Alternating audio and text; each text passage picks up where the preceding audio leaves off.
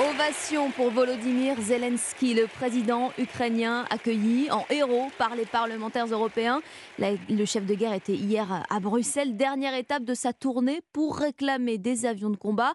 À ce stade, aucun État n'a pris d'engagement ferme. Cette nuit, Emmanuel Macron a même clos le débat. Des avions de chasse, je cite, ne peuvent en aucun cas être livrés dans les prochaines semaines. De quoi rallumer la mèche des critiques sur une certaine pingrerie française. Pourtant, et c'est une information européenne, euh, Romane, la France euh, se montre généreuse avec l'Ukraine. Oui, on parle de plus de 7 milliards d'euros depuis le début de la guerre. William Molinier, qu'est-ce qui a été livré exactement?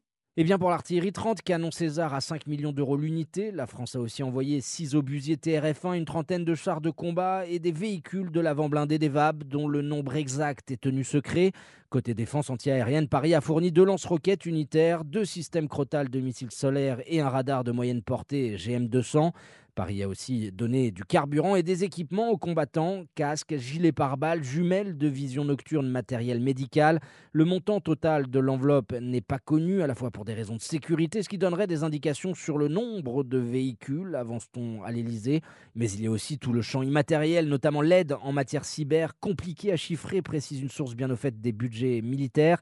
Seul chiffre existant reposant sur ce qui a été annoncé, celui du très sérieux Kill Institute. Il l'évalue aux alentours de 7,4 milliards à cela s'ajoute le fonds spécial de soutien à l'Ukraine d'un montant de 200 millions d'euros. Selon nos informations, 80% ont déjà été consommés.